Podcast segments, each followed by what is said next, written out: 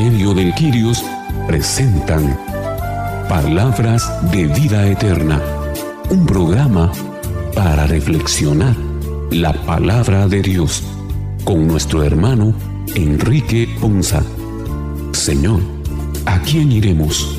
Solo tú tienes palabras de vida eterna.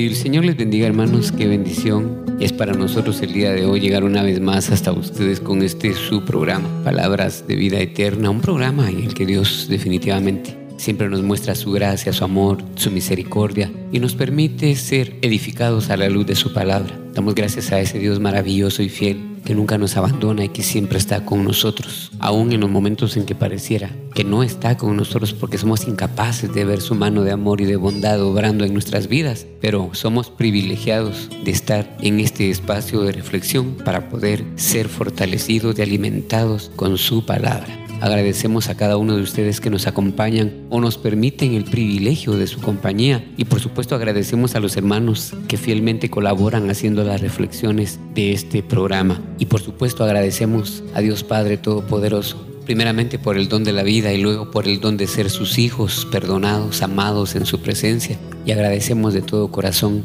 la bondad que muestra en nosotros, en nuestras vidas y el amor que manifiesta a través de este programa. Iniciemos entonces encomendándonos a Dios precisamente, poniéndonos en sus manos para que con su Santo Espíritu nos inspire, nos alumbre para que podamos ser no solo oidores, sino hacedores de su palabra y que juntos podamos llenarnos de la gracia del Señor, pues precisamente reflexionando en torno a las lecturas de este vigésimo domingo del tiempo ordinario.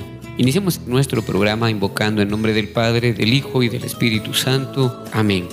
Padre Dios, te clamamos para que el día de hoy nos acompañes con tu amor, con tu gracia y podamos ver esa mano de amor una vez más en este espacio de reflexión y que juntos podamos ser edificados a la luz de esa palabra y que una vez más, rogando a tu Santo Espíritu, Señor, seamos alumbrados en nuestro entendimiento. Por eso, una vez más, queremos clamar como siempre en este espacio, ven Espíritu Santo, llena los corazones de tus fieles y enciende en nosotros el fuego de tu amor. Enciende, Señor, nuestros ánimos, nuestra fe, nuestra perseverancia, nuestra determinación de ser perseverantes y ansiosos de buscar siempre la palabra del Señor. Envía, Padre Santo, tu Espíritu una vez más para que renueve la faz de esta tierra, pero también nuestras vidas, nuestros ministerios, que renueve la paz, la unidad en nuestras familias, y sobre todo Dios que renueve nuestro amor al prójimo, nuestro amor a ti, nuestro amor a tu obra, y tú, Dios, que siempre llena los corazones de tus hijos que clamamos a ti con la luz de tu Espíritu Santo, llénanos hoy. Concédenos que guiados por este Santo Espíritu que nos da vida, vivamos, Señor, una vida que te agrade, una vida en rectitud, que busque siempre bendecirte, que siempre busque agradarte y que busque el bien de nuestros hermanos.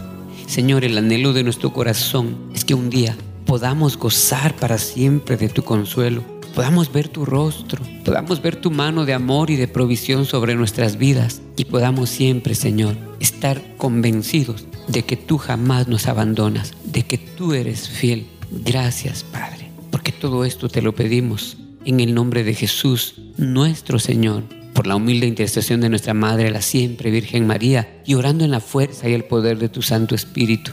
A ti, poderoso, a ti, soberano Dios, que vives y que reinas, y eres Dios por los siglos de los siglos. Amén. En nuestro programa del día de hoy nos reunimos en el nombre del Señor, un domingo más para reflexionar en su palabra. Nos reunimos porque Dios mismo nos convoca y conduce nuestros pasos hacia Él. Estamos aquí también, hermanos, porque queremos reafirmar nuestra fe en Cristo porque queremos que nuestro Señor Jesucristo, Jesús el Mesías, el Hijo de Dios vivo, sea precisamente eso, el Señor en nuestras vidas. Y con esa disposición les invito para que iniciemos nuestro programa de este día, lleno de esperanza y de esa sed de ser confirmados como hijos de Dios una vez más en su palabra y que podamos vivir una vida que le agrade a Dios. Con esa disposición en nuestros corazones, hermanos, iniciemos pues nuestro programa del día de hoy. La primera lectura tomada del capítulo 56 del libro del profeta Isaías en los versículos 1 y los versículos 6 y 7 nos hablan sobre la visión profundamente universalista. Los extranjeros son invitados a formar parte de la comunidad del pueblo de Dios. Prestemos mucha atención a este texto que vamos a escuchar, porque expresa qué es lo que Dios espera del hombre que tiene que estar al frente de su pueblo. Escuchemos atentos la primera lectura. Primera lectura.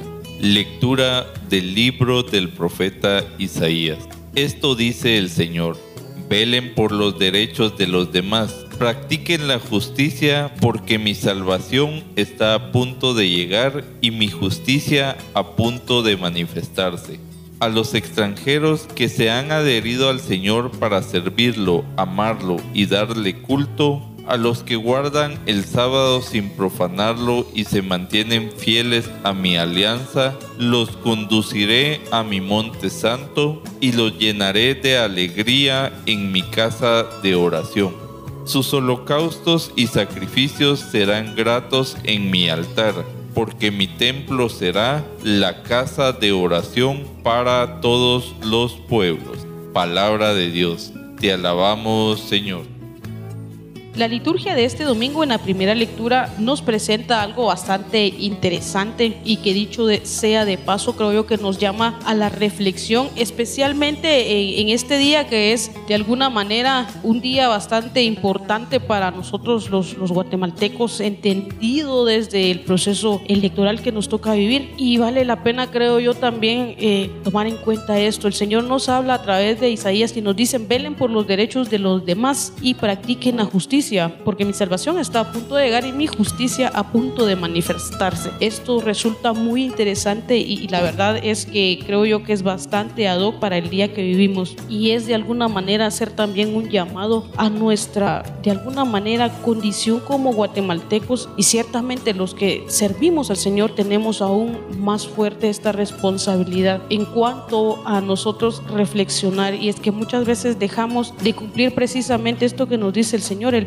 por los derechos de los demás y practicar la justicia, porque lamentablemente vivimos nosotros eh, en la mayoría de las ocasiones de acuerdo a nuestro bienestar, de acuerdo a, nuestro, a nuestros propios intereses. Y en algunas oportunidades, a pesar de que sabemos que las decisiones que tomamos no son las mejores colectivamente hablando, no son las mejores para el grupo, para nuestra sociedad, resultan que sí son buenas para nosotros. Y entonces ahí nosotros descubrimos que realmente no estamos nivelando por los derechos de los demás y mucho menos buscando la justicia. Porque no buscamos la justicia cuando vemos únicamente por nuestros propios intereses. Así que hoy también nosotros tenemos este llamado bastante interesante desde la luz de la palabra, el poder reflexionar. Y sí, yo sé que es bien difícil, es bien difícil aprender a vivir eh, tomando decisiones en las cuales sopese más el bien común que el bien individual, pero creo yo que es parte de la lucha también y de alguna manera es parte del compromiso que como cristianos nosotros tenemos. Y hoy el profeta Isaías nos recuerda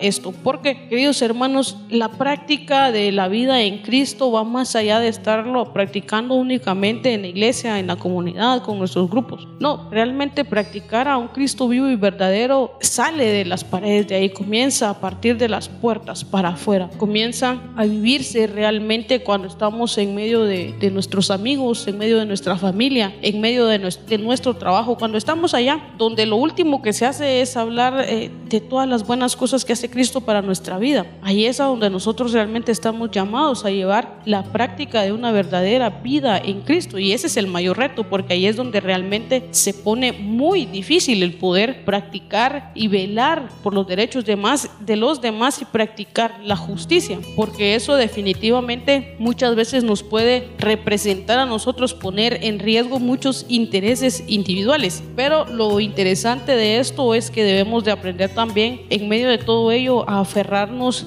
a una promesa que nos debe de servir a nosotros para nuestro diario vivir y es el hecho de recordar y reconsiderar en quién tenemos puesta nuestra confianza. Cuando nosotros estamos claros que nuestra confianza está puesta en Dios Padre que está arriba en los suelos y que de allá es de donde viene nuestro auxilio, entonces nosotros podemos sin temor alguno realmente comenzar a vivir la justicia, pensando en que no nos movemos y no vivimos por la justicia humana y no nos movemos y no vivimos por el, la forma en cómo los humanos nos van a tratar o cómo el hombre nos va a tratar, sino cuando nosotros realmente aceptamos para nuestra vida la realidad de que vivimos para Cristo y que es Él quien camina junto a nosotros y que es Él quien nos respalda, entonces las cosas pueden ser un poco más fáciles para poderlas vivir, para poder poner realmente en práctica lo que hoy el Señor nos llama y que básicamente se centra en el recordatorio de amar a nuestro prójimo. Y es que amar al prójimo implica muchas cosas, pero una de las principales es que implica el despojarnos de nuestra individualidad, implica comenzar a ver más allá de nuestras propias narices e implica ponernos también en los zapatos de los demás, ponernos en la posición de los demás y pensar eh, siempre antes de tomar cualquier decisión cómo nos gustaría que los demás se pusieran en nuestra posición y cómo nos gustaría que esas decisiones fueran en función del bienestar común y no de nuestra propia individualidad, lo cual claramente no es nada fácil, no es nada fácil porque en la vida cada uno de nosotros vamos jalando el, el agua para nuestro propio cántaro, pero hoy el Señor nos recuerda que debemos de realmente esforzarnos en vivir para los demás, en ayudar en la medida que nos sea posible, aún en las cosas que para nosotros parecieran tan insignificantes, estamos seguros que cuando lo hacemos de corazón y cuando lo hacemos con la intención de ayudar a los demás, vamos a causar un impacto, vamos a causar un bienestar mayor a esos hermanos que tal vez no han tenido la dicha de poder tener y sentir cómo Dios llega a su vida a través de una ayuda que nosotros podemos dar, de una ayuda que nosotros podemos manifestar. Por eso es que Isaías acá nos recuerda realmente la importancia de esto, que los holocaustos y los sacrificios deben de ser siempre movidos a través del amor,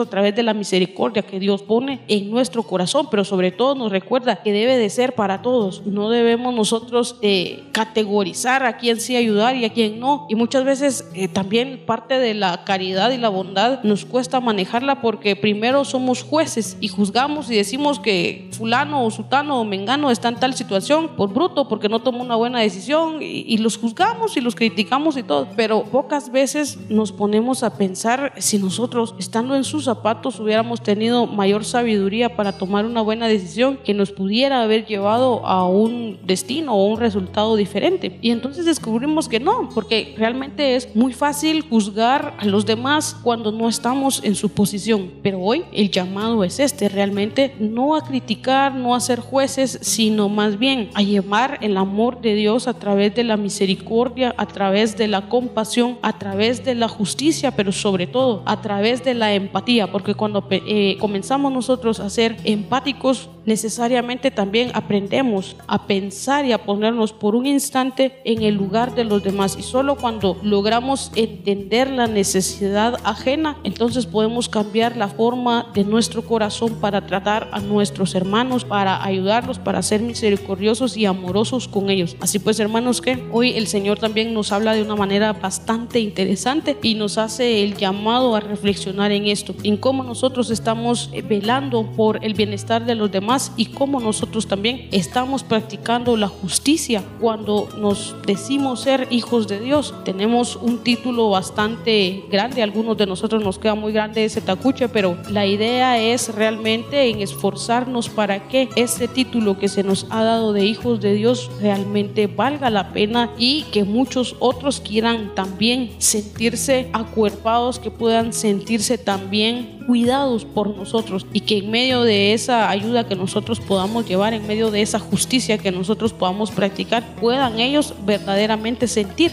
que ahí hay un rayito del amor de Dios manifestándose en su vida.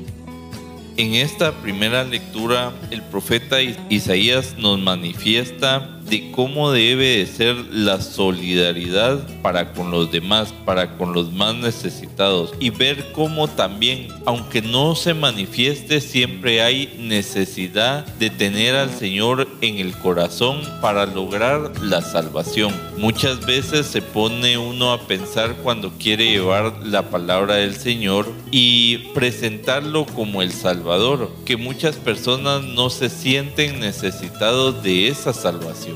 Por eso precisamente cuando uno aprende a conocer y reconocer al Señor, es como uno conoce la necesidad que tiene de Él. Porque nuestro egoísmo, nuestra autosuficiencia, nuestra zona de confort y nuestras esclavitudes no nos permiten ver que tenemos la oportunidad de ser mejores cada día, que tenemos esa opción de restaurar nuestras vidas, pero que éstas sean restauradas a través del amor de Dios manifestado en su Hijo amado Jesucristo. Por eso precisamente el Señor se manifiesta también en indicarnos que viene la salvación a los que guardan en su corazón la presencia y el amor hacia el Señor.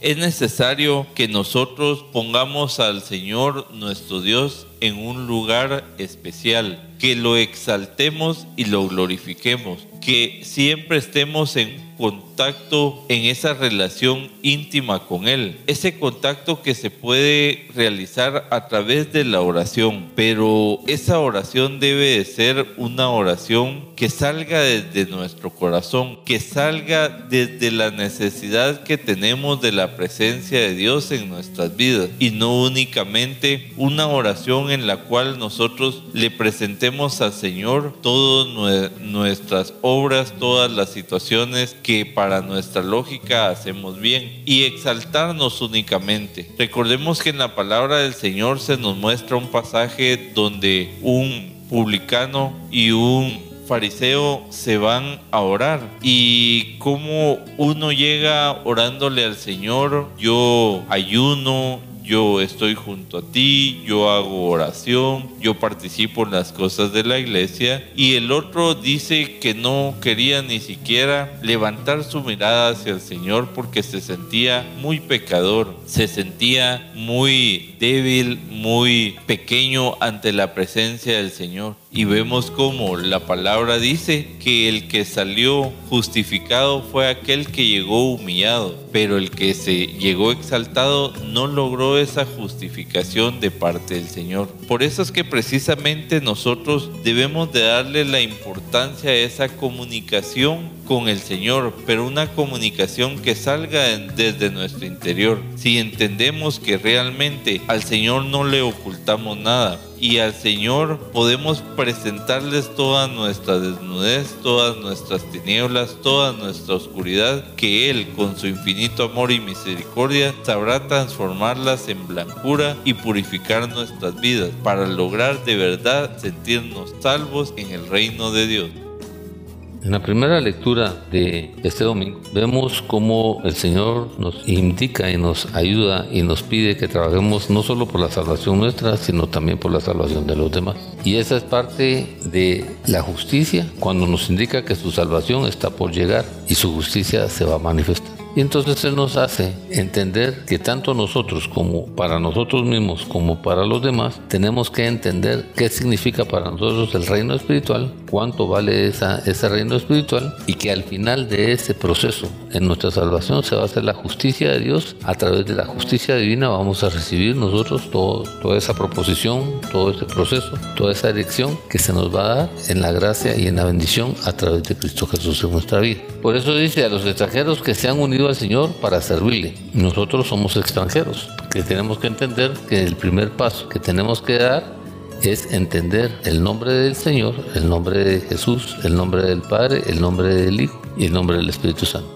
Tenemos que disponernos a amar a Dios, darle ese valor al día del reposo y sobre todo decidirnos a servir a Dios verdaderamente en nuestra vida. ¿Por qué? Porque tenemos que amar al nombre del Señor y adorarlo. No solo entender el nombre, el valor del nombre del Señor, sino darle valor y adorarlo. Por eso es que en, el Nuevo Testamento, en el libro, en la epístola de los Filipenses capítulo 2, dice que el nombre de Jesús es el nombre que está sobre todo nombre. Y que al solo pronunciar su nombre, todas rodillas se doblen en el cielo, en la tierra y en el infierno. Símbolo de entender el valor, símbolo de adoración, símbolo de respeto y símbolo de admiración. Y para que todos observen, cómo vamos a profesar, cómo lo vamos a llevar y manifestemos firmes un pacto con Él en la vida. Él nos dice que nos llevará a un monte santo y nos llenará de muchas cosas, alegría, casa de oración, aceptación de sus holocaustos. Cuando nosotros vamos auténticamente con el Señor, Él ve la intención de nuestro corazón y la intención de nuestros pensamientos.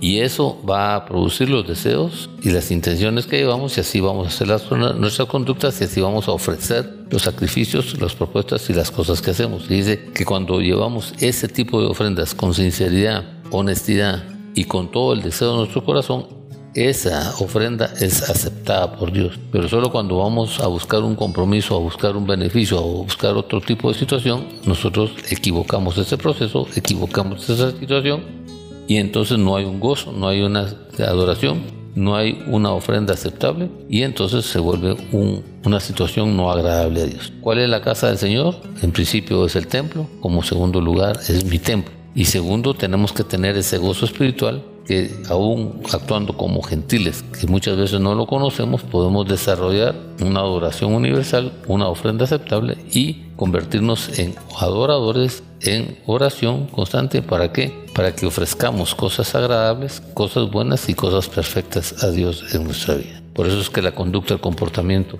y la actitud va mucho de la mano de esto. ¿Por qué? Porque si lo hago con todo mi corazón, con todo mi ser y con toda mi alma, todo este proceso va a ser para bien, para beneficio, para agradarle, para exaltarlo, para, adorarlo y para servirle de acuerdo al propósito, al objetivo que Él quiere que nosotros. Que Dios nos dé esa revelación, que Dios nos apoye a entender este proceso y que nos ayude a descubrir y a valorar la transformación de la obra que Él quiere que nosotros hagamos en el nombre de Jesús.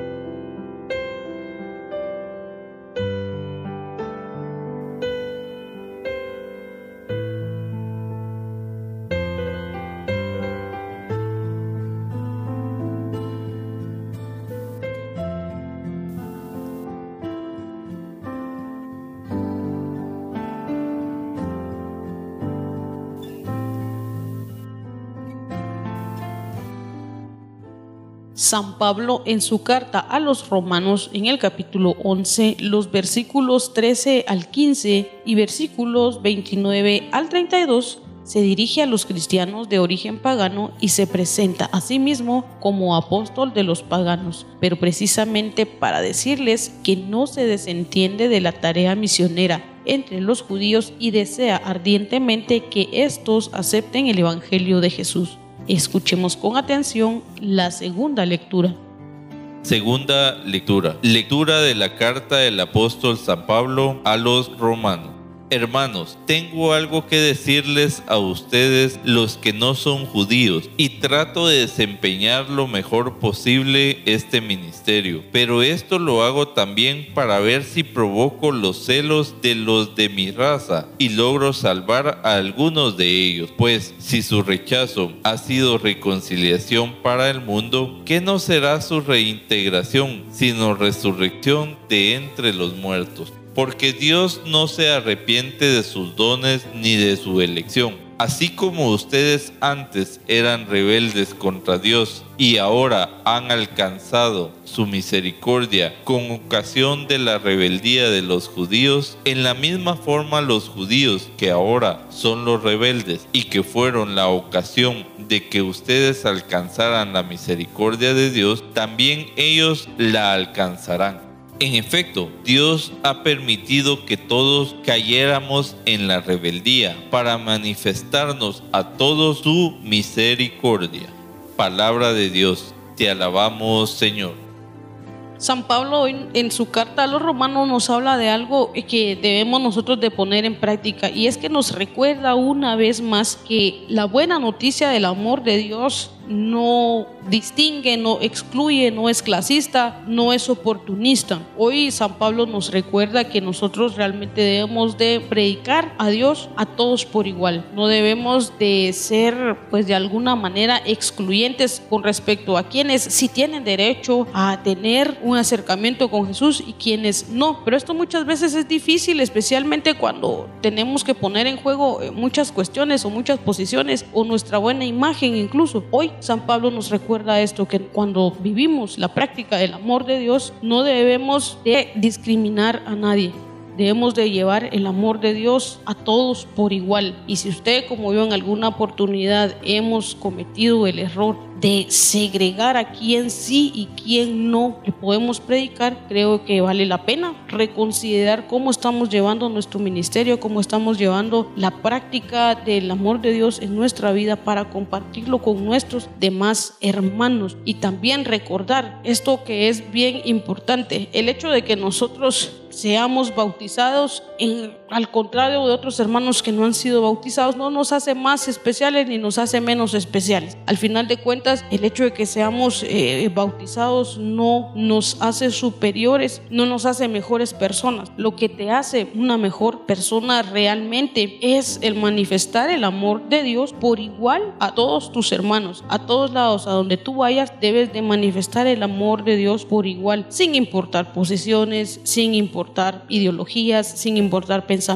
sin importar eh, posiciones, puestos, qué sé yo, pero muchas veces nos dejamos guiar por eso y aplicamos aquello que dice por ahí un dicho, que como te ven, te tratan. Y a veces incluso hemos cometido el error de aplicar eso también dentro del ministerio que Dios nos ha otorgado para proclamar su palabra. De verdad, a veces nosotros también hemos cometido ese error de tratar a nuestros hermanos dependiendo de cómo los vemos. Y hoy claramente el apóstol San Pablo nos recuerda que estamos equivocados y nos recuerda que la salvación es una carta abierta para todos y para cualquiera que la quiera recibir y que la quiera aceptar. Que no, que no importa realmente de dónde venimos, lo importante es que todos tenemos la misma oportunidad de llegar al mismo punto, de llegar al mismo final, de alcanzar las mismas promesas y de alcanzar las mismas bendiciones. No importa realmente cuál es nuestra condición, no importa quién ha tomado mejores o peores decisiones. En la vida el amor de Dios y la invitación a buscarlo está puesta para todos por igual y nosotros como servidores de Él, así como nos lo presenta San Pablo, estamos llamados únicamente a ser entes que ayuden, estamos llamados a ser soportes para que nuestros demás hermanos puedan tener también esa dicha de un encuentro, esa dicha de una experiencia, esa dicha de un proceso de conversión que los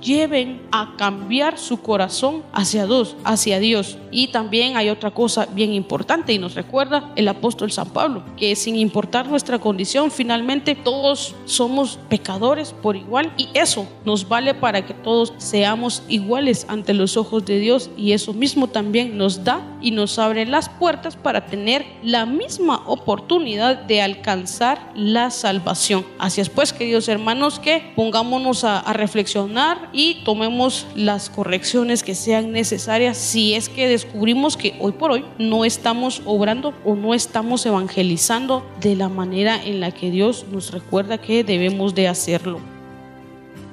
Pablo en esta carta a los romanos nos manifiesta que es importante también llevar la palabra a los pueblos que no son judíos. Antes se pensaba que el Salvador había nacido únicamente para los judíos, pero ahora vemos que la palabra del Señor es universal y la necesidad que tenemos todos de sentirnos salvos, pues nos hace buscarlo también a Él. Por eso precisamente Pablo hace ver como que él manifiesta la particularidad que tenían los judíos y cómo ese pueblo había sido escogido para ver si realmente los demás pueblos pueden también tener esa sed de querer ser escogidos y también lograr que ellos logren esa salvación al sentir sed y hambre del Señor. Por eso nos hace ver que Dios no se arrepiente de sus dones y de la elección que Él hace. Pero en un pasaje de la Biblia nos dice que todos hemos sido escogidos desde el vientre de nuestra madre y que la obra que Él ha comenzado en nosotros, Él la terminará. Si nosotros vamos por la vida con paciencia, sabiendo que la voluntad del Señor puede ser, puede hacerse obra manifiesta en nuestras vidas, debemos de también entender que los tiempos de Él son diferentes a nuestra propia lógica y que si Él nos ha escogido para que logremos encontrar ese camino de vuelta a casa hacia los brazos del Padre, pues Él continuará perfeccionándonos en el amor para que logremos ese objetivo y ese propósito. Pero necesita que también nuestra fe sea creciente que nosotros también pongamos de nuestra parte y busquemos en cualquier ocasión alcanzar su amor y su misericordia. Si bien es cierto, muchas veces nosotros pasamos desapercibido el sacrificio que Jesucristo mismo ha hecho precisamente para que nosotros nos beneficiáramos de esa obra. Pues si nosotros lo pasamos desapercibido, debemos de comprender que este sacrificio no tiene que quedar en balde y no debe ser por gusto que Jesucristo mismo lo haya hecho sino que debemos de darle ese propósito nuevo, que tenemos una nueva oportunidad por ese sacrificio que Jesucristo mismo hizo en la cruz, de poder cambiar nuestras rebeldías, de poder cambiar nuestros pecados, nuestras iniquidades y nuestras faltas en obras de amor, de misericordia, de solidaridad y de compasión a los hermanos necesitados. Esas obras llenarán de amor nuestra vida y nos harán que entendamos mejor el propósito del Señor. Santa María de Calcuta decía que el amar duele y precisamente llevar a cabo esas buenas obras también duelen porque en nuestro interior siempre está esa cizaña que no permite que nosotros avancemos. Pero debemos nosotros de vencer esa cizaña que crece también en nuestro interior y que no nos permite hacer esas buenas obras que el Señor nos llama a realizar entonces nosotros podemos permitirnos hacer ese cambio en nuestras vidas si nosotros tenemos conscientemente el conocer ese plan y hacer en obediencia la voluntad de Jesús para cada uno de nosotros. En la segunda lectura, Pablo como apóstol tiene una función y nos explica cuál es el propósito. Y hay algo que nosotros no hemos valorado en la vida, que es darle honra y honor al servicio que tenemos. Valorar ese servicio en nuestra vida, caminar con ese servicio en nuestra vida y desarrollar ese servicio en nuestra vida. Y es algo tan valioso y es algo tan importante y es algo que tiene mucho valor en nuestra vida. ¿Por qué?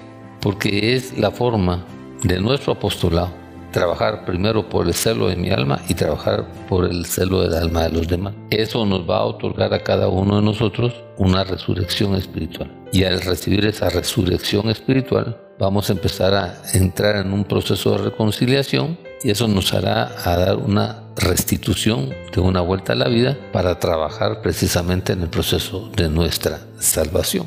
Pasado en esta, en esta situación que el Señor nos pide, entonces tenemos que entender que es a través del Evangelio, cómo entender el Evangelio para entender quiénes sí y quiénes no son amigos de Dios. Y es una elección que nosotros tenemos que hacer, pero también es una elección y una decisión que Dios toma para escoger y para tratar de hacer dentro de su inmutabilidad un proceso de salvación a cada uno de nosotros a través de su amor, a través de su bondad y a través de su compasión. Pero para ello nosotros tenemos que entender que tenemos dos cosas importantes, que todas las dádivas de Dios están intactas para nuestra vida y que no son y que son estas son irrevocables. ¿Qué quiere decir? Que son nuestras y que nosotros tenemos el derecho de vivirlas, de reclamarlas y de alcanzarlas. Pero todo depende cómo respondamos a ese llamamiento que él nos hace, a esa soberanía de Dios y valorar ese amor, valorar esa bondad y valorar esa compasión. Y eso va en contra de la incredulidad. ¿Por qué razón? Porque la incredulidad muchas veces nos saca de ese proceso. Y cuando nosotros hablamos del amor, de la compasión y, del, de la bondad de Dios, entendemos que el amor de Dios es eterno y siempre está ahí para los que lo temen. No tiene límites, ese amor no tiene límites y prolonga la vida. ¿Ya? ¿Para qué? Para que cada mañana nosotros vayamos con fidelidad, de acuerdo a su fidelidad, renovando, renovando, renovando bondades. Esto nos tiene que llevar a nosotros a un arrepentimiento para que podamos confesar nuestros pecados y que ser perdonados nuestros pecados, tanto el perdón de Dios como el perdón que nosotros nos tenemos que otorgar a cada uno de, de los pecados. Y así caminar y esforzarnos por hacer posible la salvación de nuestra vida. Entendiendo todo este proceso que Dios nos da, nos da a que hagamos un alto, un mire y un oiga en nuestra vida, para descubrir cómo voy caminando, cómo me voy desarrollando, cómo estoy viviendo es, ese llamado, ese ser escogido y cómo estoy aspirando a esas dádivas en mi vida, para poder iniciar un proceso y entender el amor eterno de Dios, el amor sin límite de Dios, la prolongación de una vida linda, estar en un proceso de arrepentimiento y conversión constantes, ¿para qué? Para estar perdonado, liberado y restaurado y ver cada día más, frecuentemente, más sanamente, el proceso de mi salvación. Que Dios nos ayude a entender y descubrir esta parte para caminar a la victoria que Dios quiere que alcancemos en nuestra vida en el nombre de Jesús.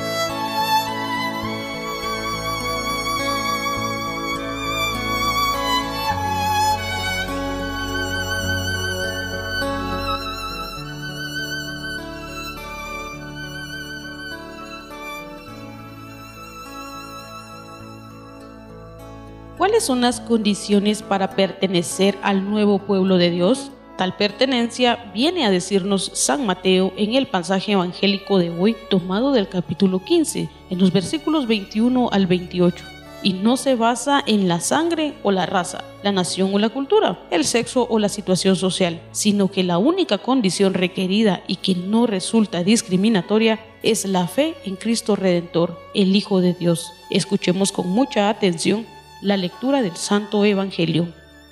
Lectura del Santo Evangelio según San Mateo. Gloria a ti, Señor. En aquel tiempo, Jesús se retiró a la comarca de Tiro y Sidón. Entonces una mujer cananea le salió al encuentro y se puso a gritar, Señor, hijo de David, ten compasión de mí. Mi hija está terriblemente atormentada por un demonio. Jesús no le contestó una sola palabra. Pero los discípulos se acercaron y le rogaban, atiéndela, porque viene gritando detrás de nosotros. Él les contestó, yo no he sido enviado sino a las ovejas descarriadas de la casa de Israel. Ella se acercó entonces a Jesús y postrada ante él le dijo, Señor, ayúdame. Él le respondió, no está bien quitarles el pan a los hijos para echárselos a los perritos.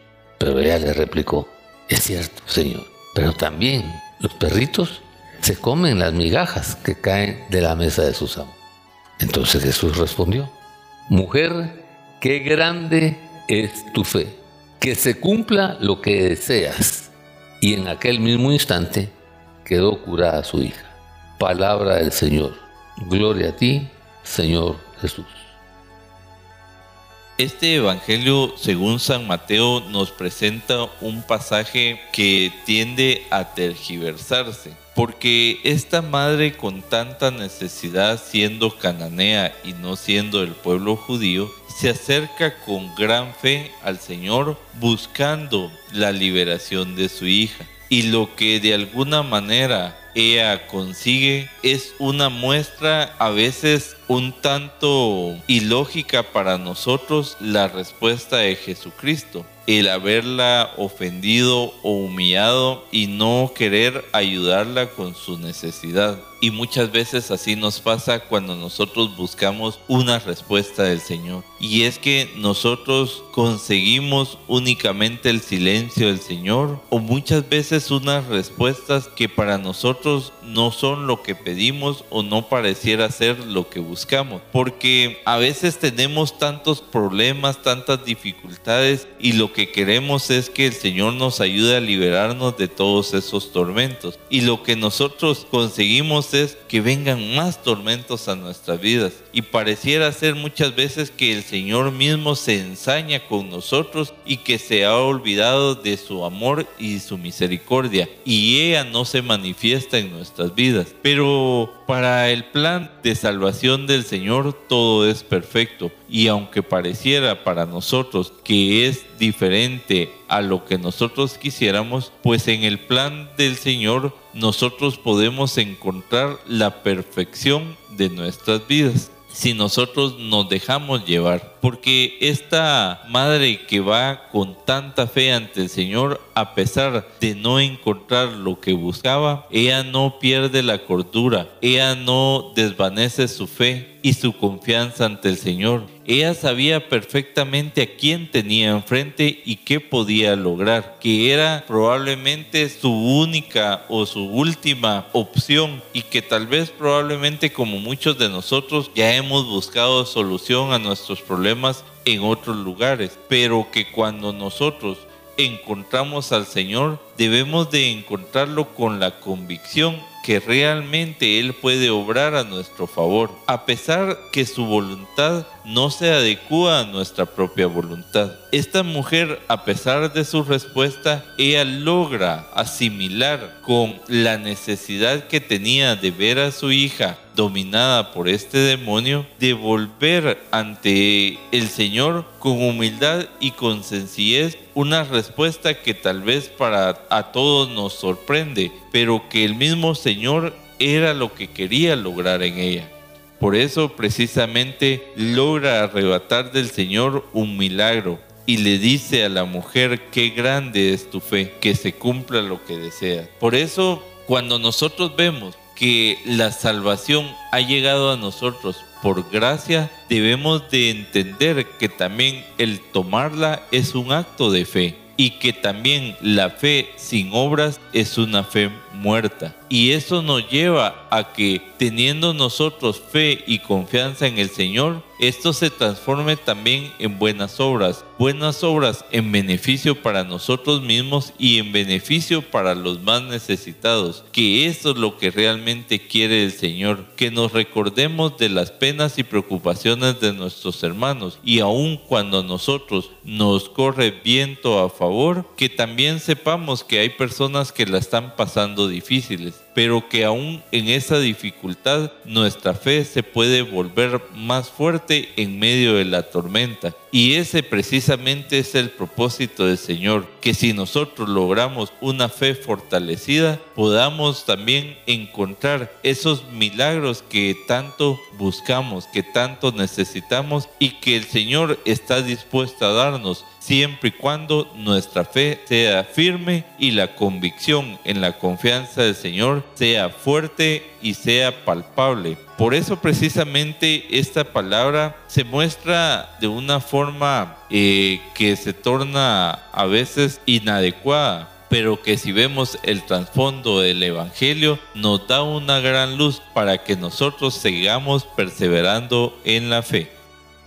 San Mateo nos presenta hoy el caso de una mujer que resulta interesante la condición en la que llega, pero más interesante aún es la forma en la que Jesús lo trata. Y pareciera ser para muchos de nosotros al escucharla eh, en primer plano, escuchar a un Jesús que nunca habíamos escuchado anteriormente. Un Jesús al que pareciera que no le importa el sufrimiento de esta mujer. Incluso escuchamos eh, en la misma palabra de Dios una respuesta bastante dura, bastante seca, bastante tóxica, diríamos, en estos tiempos, cuando Jesús le dice, a pesar de que, que haya mujer, se acerca a él en medio de una necesidad, en medio de un sufrimiento y un dolor que es provocado por la condición que estaba viviendo su hija. Y a pesar de que ella le clama, le suplica y está arrodillada frente a él, Jesús le dice que simplemente pareciera no importarle y pareciera que la ignora. Por dos razones. Una es que vemos en esta mujer que la palabra del Señor la presenta como de origen cananeo, pero además de eso también, pues físicamente era una mujer. Y en aquel entonces esas dos condiciones prácticamente eran dos cosas en contra de ella, eran dos puntos en contra de ella cuando entendemos que los cananeos eran tomados y eran considerados como gente que no tenía derecho a recibir la salvación, era como gente que no tenía derecho a tener un acercamiento con Jesús, además de que eran paganos. Y entonces cuando entendemos esto, muchos de nosotros podemos identificarnos porque hoy por hoy, pues, pues sí, ya no somos cananeos, eh, mujeres supuestamente tenemos los mismos derechos que los hombres, pero la cuestión es esta, hoy por hoy seguimos viviendo en, en un mundo en el cual hay exclusión, hoy por hoy seguimos viviendo en un mundo en el que lamentablemente hay todavía diferencia de valor en la dignidad de las personas. Y entonces tal vez muchos de nosotros incluso eh, hemos sido y posiblemente todavía somos excluidos de algunas situaciones. Y podemos ver algunos casos tan sencillos. A veces excluimos a las personas que están en un proceso de alcoholismo porque con ellos es un problema. A veces excluimos a las personas que han cometido errores como el adulterio, por ejemplo,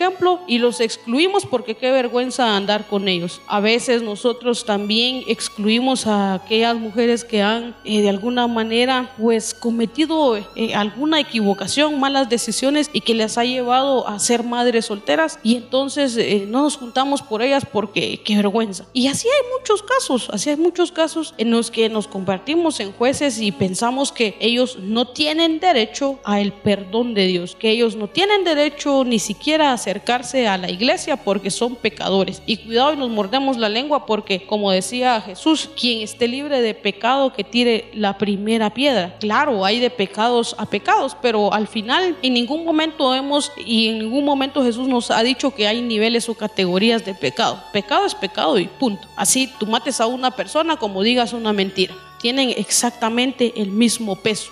Claro que el resultado no es el mismo, pero pecar es pecar. Y entonces cuando nosotros podemos descubrir esto y una condición en la que muchas veces nos acercamos a Dios y nos encontramos tan identificados con esta mujer en el sentido de que pareciera que Jesús no nos escucha, pareciera que Dios no nos oye a pesar de lo que estamos suplicando y a veces hasta nos cansamos de doblar rodilla porque no logramos encontrar una respuesta en Dios. Y a veces resulta que también encontramos una respuesta que no es la que queríamos escuchar, tal como la que Jesús le manifiesta a esta mujer cuando le dice, no está bien quitarle el pan a los hijos para echársela a los perritos. Y alguien se pudiera escandalizar y decir, Jesús me comparó con un perro. Y entonces podemos responder con el hígado. Y aquí es donde viene la parte interesante. Ante las respuestas de Dios nosotros tenemos dos actitudes. Podemos responder de nuestra humanidad, desde nuestro orgullo, desde nuestra vanidad, desde nuestra soberbia, o podemos responder desde la sabiduría de la fe y del corazón y la forma en cómo nosotros respondamos, la forma en cómo decidamos responder, es lo que va a marcar la diferencia en el resultado que vamos a encontrar en Jesús. Porque miren, ante esta respuesta que Jesús le da a esta mujer, muchos de nosotros, incluida yo, puedo decir que no sé cómo le hubiera respondido. Bueno, tal vez sí sé, pero no les voy a decir acá cómo yo le hubiera respondido. Y me hubiera dado la vuelta y me hubiera ido a buscar ayuda o soluciones a otra parte, como muchas veces lo hacemos. Cuando no encontramos la respuesta inmediata de Jesús, nos levantamos y nos vamos y muchos de nosotros tal vez nos vamos a refugiar en el alcohol, en las drogas, en los vicios, en un montón de cosas. Pero cuando respondemos desde el corazón de la fe y la sabiduría de Dios, entonces entendemos que no importa que en esta oportunidad no hayamos encontrado en Jesús la respuesta que queríamos, que es necesario seguir doblando rodillas, que es necesario seguir clamando y entonces vamos a encontrar realmente la respuesta que esperamos de Dios. Porque esta mujer, a pesar de como le había contestado Jesús, ella le dice, sí, es cierto, pero también los perritos comen las migajas que caen de la mesa de sus amos. Esta mujer respondió con humildad, pero sobre todo respondió con fe. Y eso es lo que realmente impacta el corazón de Jesús y eso es lo que realmente mueve al corazón de Jesús, el corazón amoroso de Jesús. Y entonces le responde, qué grande es tu fe. Y le dice lo siguiente, que se cumpla lo que deseas. Y este debe ser el gran anhelo de nosotros, que nuestra fe nos mueva a poder sacar del corazón de Jesús estas palabras constantemente para nuestra vida. Que se cumpla lo que nosotros deseamos. Pero ojo con esto, no nos equivoquemos, porque Jesús va a responder positivamente a tu clamor siempre y cuando Él vea que lo que estás pidiendo no es algo que te va a causar un daño, porque lamentablemente nosotros nos dejamos guiar por nuestra humanidad en la mayoría de casos y pedimos cosas que como lo dice la palabra de Dios no nos convienen. No sabemos muchas veces lo que pedimos y nosotros creemos que estamos bien, pero Jesús que lo sabe todo y que sabe qué es lo que sí nos conviene y qué es lo que no,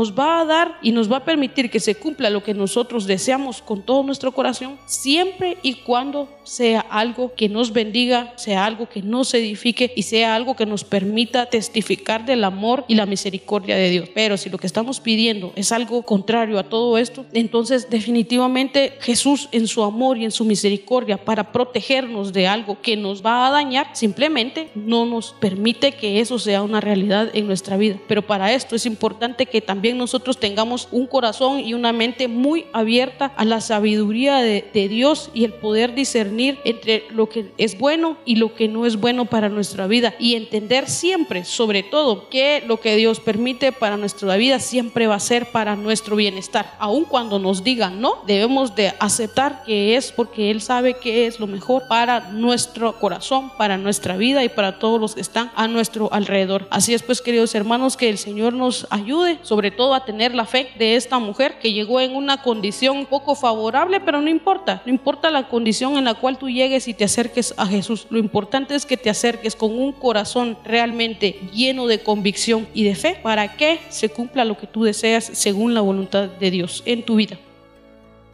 Es interesante este pasaje de la mujer cananea. Ella iba por una necesidad, ella entendía el problema que tenía de su hija, ella no podía resolver el problema de su hijo. Pero ese amor maternal, que ella no podía luchar contra esa obra de Satanás, fue a buscar la ayuda que ella necesitaba para ver la victoria y la sanidad de su hija. Muchas veces las preocupaciones familiares nos hacen tomar acciones hasta perder la vergüenza, hasta corrernos riesgos como ella se le ocurrió, porque dejamos a un lado el egoísmo, dejamos a un lado la impaciencia y esas pruebas espirituales nos sacan a nosotros procesos importantes en nuestra vida.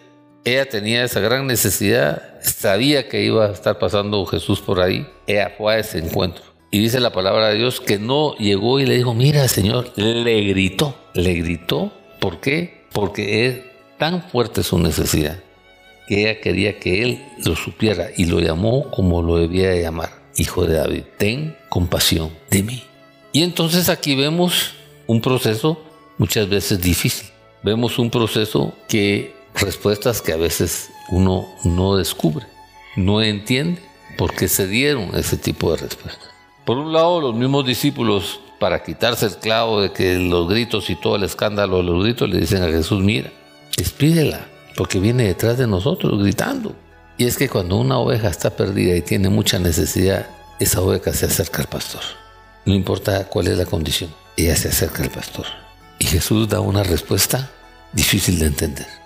A pesar de la reverencia, a pesar de estar contestando que lo estaba buscando con todo su corazón, con toda su mente, con todo su ser, le dice, no fui enviado sino a las ovejas perdidas del pueblo de Israel. Y ella le suplicó, ella le rogó.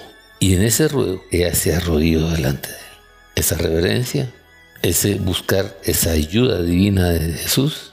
Y entonces viene una prueba de fe muy, muy, muy grande. No está bien quitarle el pan a los hijos y echárselos a los perros. A él no le importó eso en su humildad. Quizá se sintió humillada pero él le dijo, los perritos también comen de esas obras. Dame, dame aunque sea de esas obras.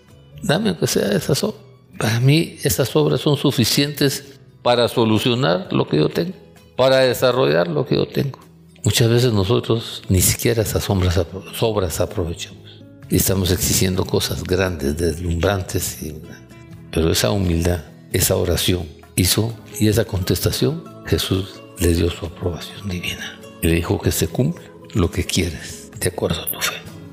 Muchas veces nosotros entendiendo lo que significa Jesús, entendiendo el nombre de Jesús, siendo el Hijo de Dios, no le damos ese valor, no lo buscamos como tal y siempre le exigimos, pero nunca le rogamos, nunca lo adoramos, nunca lo bendecimos y no lo exaltamos. Hoy este es un momento especial porque los demonios que tenemos en nuestra vida solo los podemos echar en el nombre de Jesús. Y cuando clamamos la ayuda de Él, el apoyo de Él, no importa lo que recibamos, sea poco, sea grande, es suficiente para resolver el problema, darnos salud y levantarnos en poder y ver la gloria de Dios actuar en nuestras vidas.